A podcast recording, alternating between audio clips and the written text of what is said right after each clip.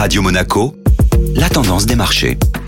Radio Monaco place à la tendance des marchés avec Société Générale Private Banking. À la une aujourd'hui, qu'est-ce qu'un fat finger qui peut provoquer un crash éclair sur les marchés financiers?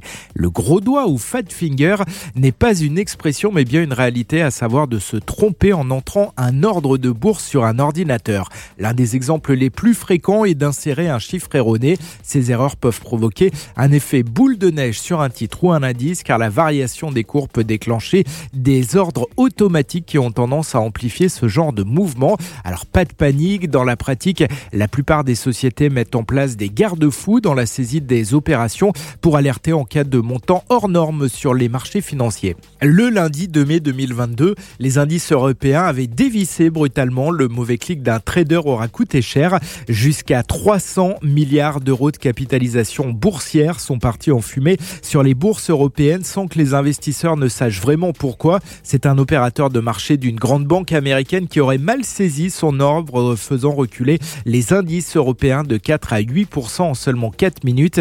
Et quand ce n'est pas l'humain qui est en cause, eh bien ce sont les ordinateurs qui peuvent prendre le relais. En 2012, un fonds d'investissement essuie une perte de 440 millions de dollars après un bug informatique de son logiciel de trading qui a envoyé des ordres anarchiques sur la bourse de Wall Street.